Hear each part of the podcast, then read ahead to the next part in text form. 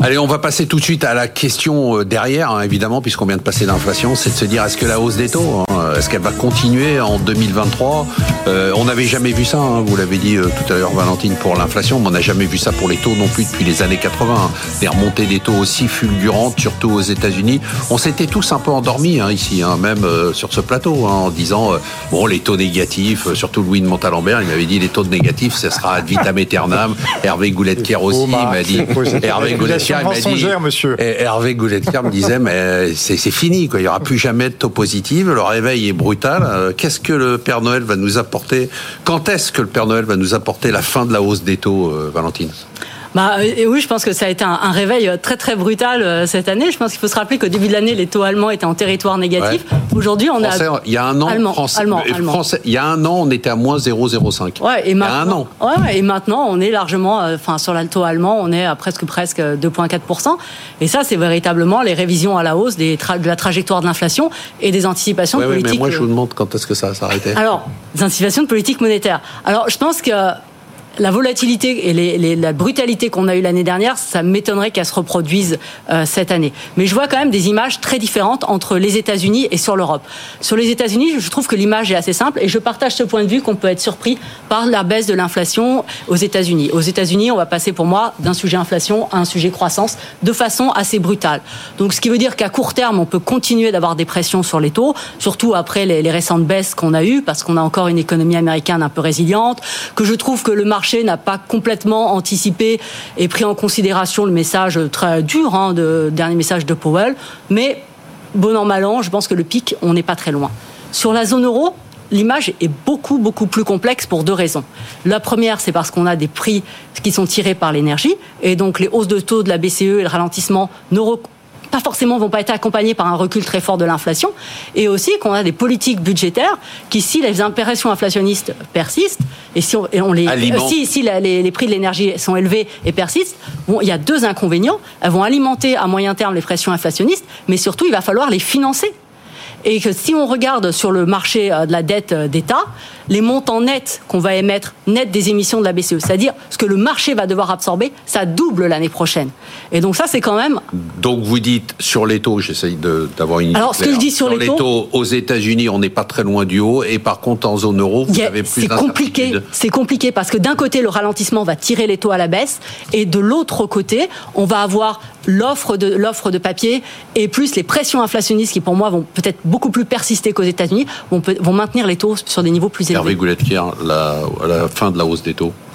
Alors la fin de la hausse des taux, je pense qu'il faut qu'il y ait trois conditions de réunies.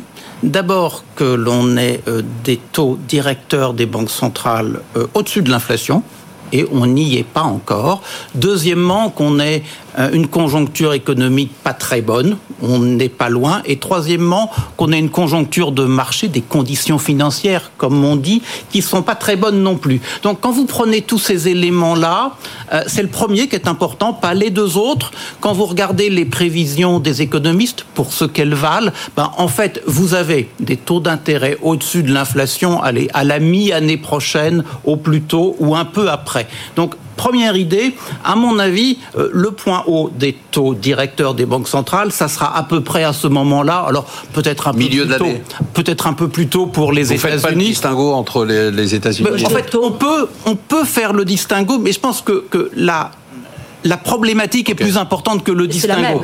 Euh, et, donc, moi, je pense, on peut dire un peu plus tôt pour les Américains. On milieu d'année. Mais après, il y a les taux longs. Et moi, ce qui m'étonne beaucoup aujourd'hui, c'est que quand vous regardez le passé, quand on est à peu près au maximum des taux directeurs des banques centrales. On a les taux longs, que ce soit le 2 ans, le 10 ans, c'est pas très grave, autour du même niveau. Et aujourd'hui, eh ben, on a beaucoup de mal à se dire que les taux longs vont atteindre ce niveau-là. Pourtant, on va avoir la baisse des bilans des banques centrales, des émissions de titres d'État relativement fortes. En oui, mais c'est normal. Ce qu'on vous répond, c'est qu'on mise déjà sur le coup d'après. Les marchés ont un coup d'avance. Ils misent sur la récession. Bah et la récession, le ralentissement économique. Mais c'est moi, pas de ma faute. Ça, hein. serait acceptable capable si on était capable d'avoir une vision claire de ce qui va se passer demain. Or, s'il y a quelque chose qui est important pour tous les investisseurs, euh, qu'ils soient grands investisseurs, petits investisseurs, c'est que le monde que l'on dessine devant nous est quand même super brumeux. Et, que donc, avoir l'idée, nous on sait, on a un coup d'avance, un coup d'avance sur quoi Quand on comprend assez mal. Et donc, moi, sur les taux longs, je dis simplement, on dit à aujourd'hui le potentiel de hausse est atteint, il va plus se passer grand chose. J'en suis pas convaincu. Très rapidement, Louis. Oui, parce qu'on n'a pas beaucoup de temps. Ah, moi, j'ai, Normalement, c'est pas votre parti. Les géants doivent pas parler de macroéconomie. Vous y connaissez rien. j'ai une part de scepticisme sur le, bah, les discours des banques centrales, la hausse des taux. Non, mais parce que pour une simple raison que cette décennie euh, de, d'émissions de, liquidités extrêmement importantes a conduit à un endettement des acteurs économiques à des niveaux jamais vus.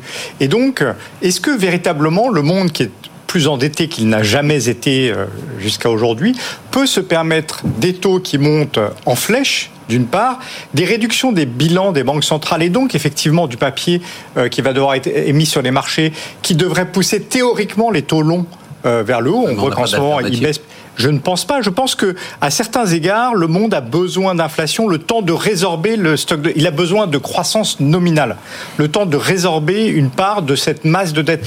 Volcker, quand il l'a fait, il l'a fait une fois que la masse de dette avait été résorbée dans les années 70. Hein. Le, les États-Unis étaient endettés à 25% Aujourd'hui, on a une dette aux États-Unis supérieure à 100 supérieure en France. On a des, des, des budgets qui explosent et je ne vois pas, franchement, comment ce que cette espèce de textbook euh, rule pour euh, réduire l'inflation peut fonctionner dans un environnement comme celui-là. Il faudra accepter probablement les 3% dont parlait euh, Hervé tout à l'heure parce qu'il faut de la croissance nominale. Ce n'est pas quand même une super bonne nouvelle.